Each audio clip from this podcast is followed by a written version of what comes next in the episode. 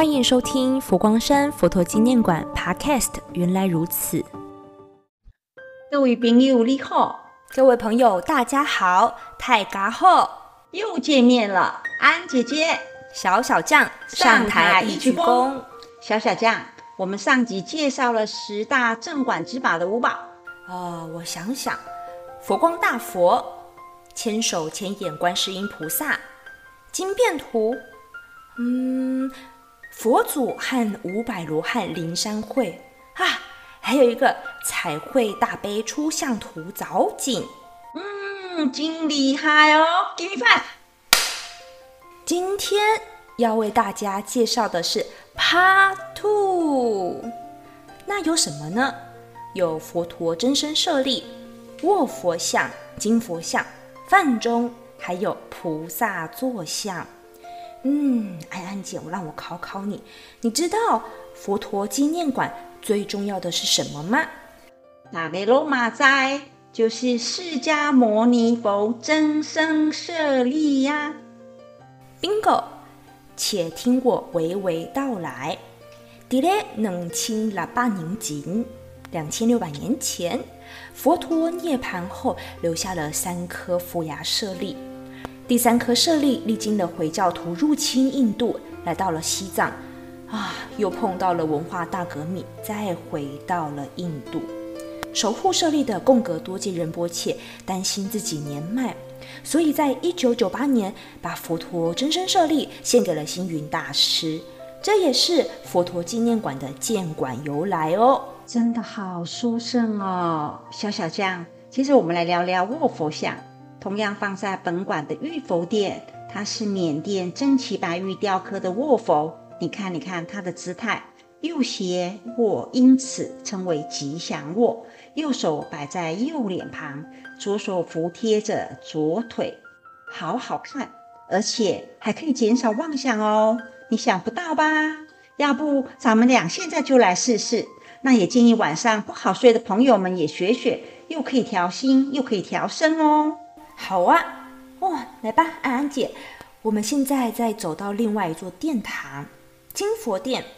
殿内供奉的是东南亚最高的金佛坐像，它是泰国十九世僧王九十岁大寿制作的十九尊金佛，并将其中一尊献给了星云大师。它代表着是友谊的珍贵哦。小小将，你有没有发现？这个泰国的佛像跟国王的皇冠一样高高的，它象征着身份的高贵。肩膀的火焰纹代表的是智慧。那这尊佛像真的是又优雅又高贵，它也代表着金玉满堂的祝福哦。接着邀请大家有空一定要来金佛殿一起增长智慧哦。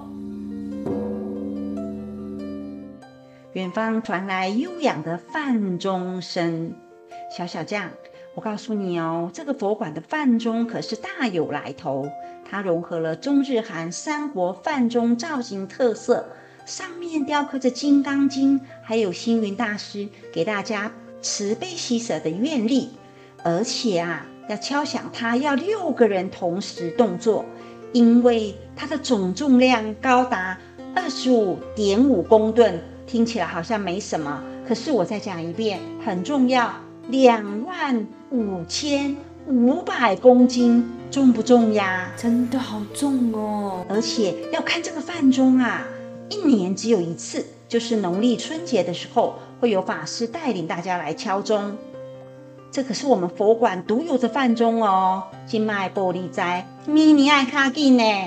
最后一件就是位在地宫还原馆的菩萨坐像，也就是大家非常喜欢的水月观音。然可啊，可能你不知道，这尊菩萨像可是宋代时期的造像，至今已经一千岁了，可称得上人瑞中的人瑞呀。菩萨的外相面容饱满，你看眼神相当的慈祥。不过姿态却是一脚抬起来，手还倚靠在膝盖上，看起来啊就自在诶。改也名赶快哦，观自在菩萨。今天真是大开眼界了。哎，小小将，我们的十宝介绍完了，你记了几个呀？我十个都记起来了。不过你记不得没关系，来寻宝比较重要啦。嗯，谢谢大家的收听，请多给我们按赞分享，当我们的观世音菩萨，请继续锁定我们的 Podcast。佛馆活动讯息都可下佛馆官方网站，也欢迎听众朋友加入佛馆脸书、IG 以及 Podcast，都向家人朋友分享哦。